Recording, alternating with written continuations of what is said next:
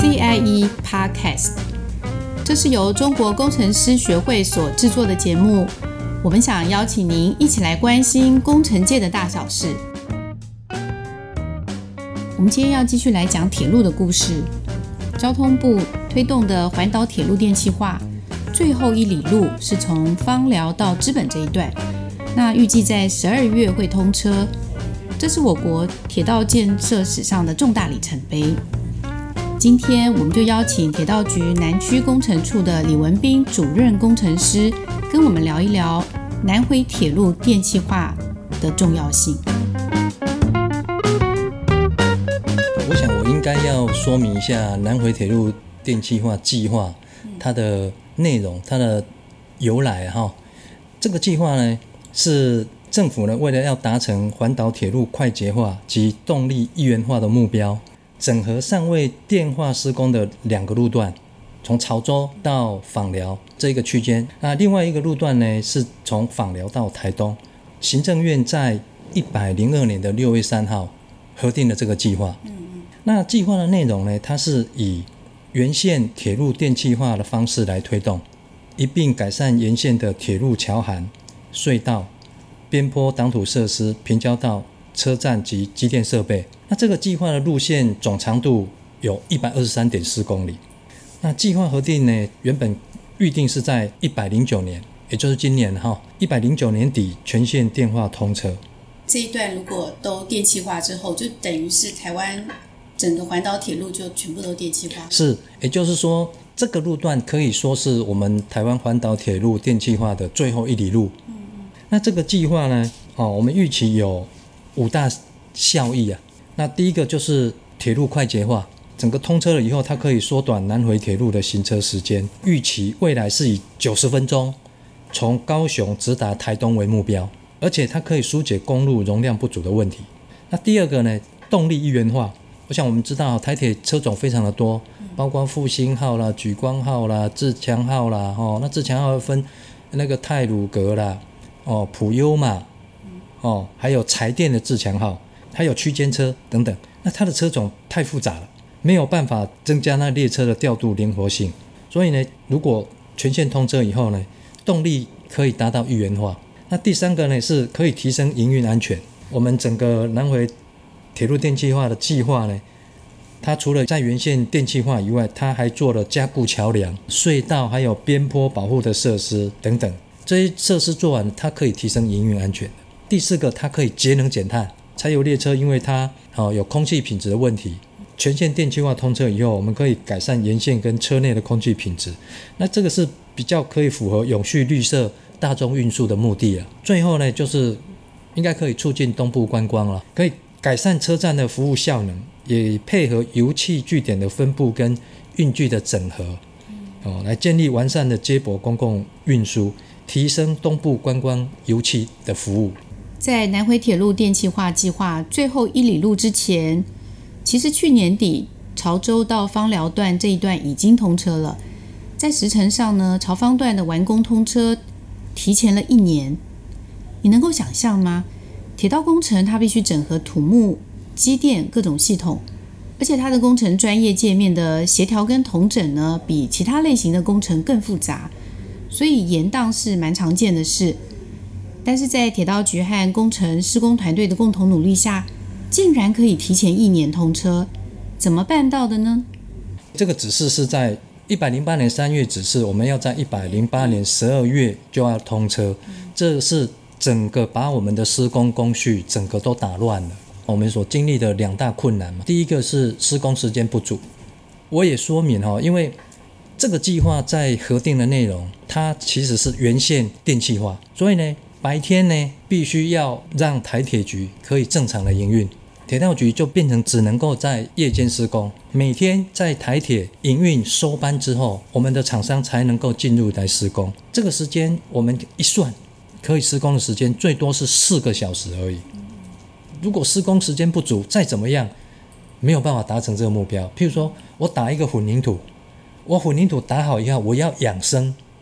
我养生有规定，就是要养生几天，我就是要这么多时间。哦，或者说我打了混凝土，我拆模，我也不能马上拆模。也有规定说，哎，要几天才能拆模？嗯，这是急不得的。对，只要是这个工程有规定，是急不得的。如果没有一个合理的时间，是没有办法达成这个目标了。所以呢，我们呢想方设法，我们呢去协调台铁局、屏东县政府、台东县政府，还有公路总局。我们想了一个方法，就是说截短铁路营运，改采公路替运来接驳旅客。那协调的结果呢，非常顺利。就是说，除了每周礼拜五、礼拜天跟连续假日，还有寒暑假以外，都可以来替运。那么这样一来，哈，有替运日的施工时间了，哈，就调整为每天晚上七点半到隔天的四点半。施工时间就加长。是这样，施工时间呢，最多最多我们可以得到九个小时，多了一倍的时间。那这个大幅增加可以施工的时间带，也增加了这个提前通车成功几率。嗯，哦，我想这个是我们第一个所想出来的解决的办法，嗯，也是最最重要的办法。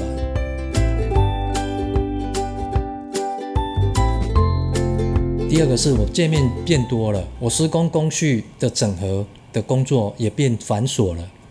好，我们一条铁路要营运。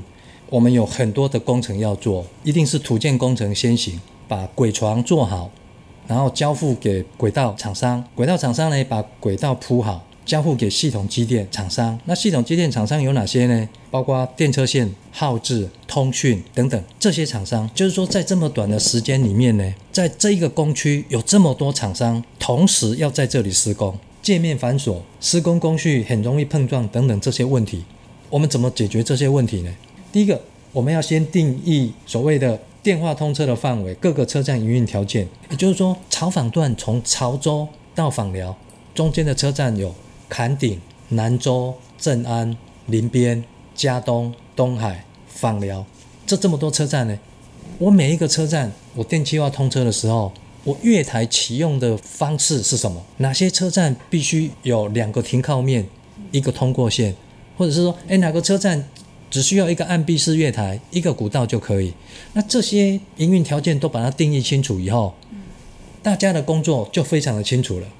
第二个呢，接下来我们就叫各个关联厂商去提赶工计划，因为原本他们的施工计划都是到一百零九年底通车的，所以他们的每个工作的排程都已经排好了。那现在草访段这个部分说，哎。要在一百零八年十二月底提前一年通车，这很多工作的排程势必要调整。那第三个，有了这前面两个条件以后呢，我们就成立一个管理平台。那这个管理平台呢，是每周都会来开会，由我们的副处长主持，检视赶工的成效。我们主要做四件事情：第一个就是掌握工程进度跟管控工程进度；第二个呢，我们做材料来源跟进场时程的管控。第三个，我们做界面协调。第四个呢，我们在做各个工程施工工序协调，避免他们呢在现场施工互相干扰，来影响施工，造成施工障碍。我举个例子，号志系统做到完工的阶段，它要测试，它测试的时候是要保持路线净空的，因为号志系统它要侦测有没有列车，哦，线上有没有列车。那你线上有车，他如果不知道的话，他会以为他错了，他的测试会没有办法完成。所以第一个要净空，要净空就是大家都不能进来做，禁止共同施工，这个是最伤脑筋的。所以这个是需要协调的，而且这个也必须要很早很早就 announce 出去，就跟大家讲说，哎，号志系统在在某年某月某日某时，在某个工区做什么测试，在那个时候所有的厂商都要避让。那这个部分呢，是我们所谓的遭遇困难的解决对策了哈。前面说了两个，第三个是最重要的了。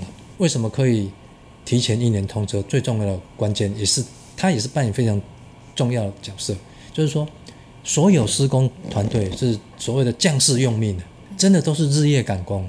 我们有一群来自南洋平原跟花东纵谷的工作伙伴哈，这是厂商的员工了哈。那他们参与。南回计划，我们草访段电气化提前通车的赶工作业，这个在去年哦六到九月之期间哦，这个正值赶工的高峰哈。那刚好这个期间也是端午节跟中秋节的时间了哈。那这一群伙伴呢，他们牺牲端午节跟中秋节跟家人团聚的时间哈，那这一群无名英雄，他不惜离乡背井，默默的付出心力，每天非常乐天的辛勤赶工哦。其实大家都非常辛苦，但是施工团队哦，包括厂商、包括监造、包括业主，真的是三位一体，大家目标一致啊。为了达成这个提前一年通车这个目标，大家非常的努力，真的是不负众望，在去年的十二月也正式通车了。我我觉得这个值得大家为他们致敬跟喝彩，这个实在是非常的让人家非常的感动了哈。之前在铁道产业国产化的系列里面，我们曾经访问过杨正军副局长，他有提过，轨道建设呢是高度整合的工程与艺术。那我们今天听完李主任工程师描述朝方段实际的施工经过，我相信大家对这个复杂的工程会更有画面了。参与铁道工程的施工团队真的是非常的了不起。他们的辛苦有很多是台面上看不到的。当我们在享受便利的交通设施、生活和油气品质提升的时候，也请想一想这些辛苦的幕后英雄、无名英雄的付出。今天的节目就到这里告一个段落。我们下一次播出的时间是十一月二十五号，记得收听哦。拜拜。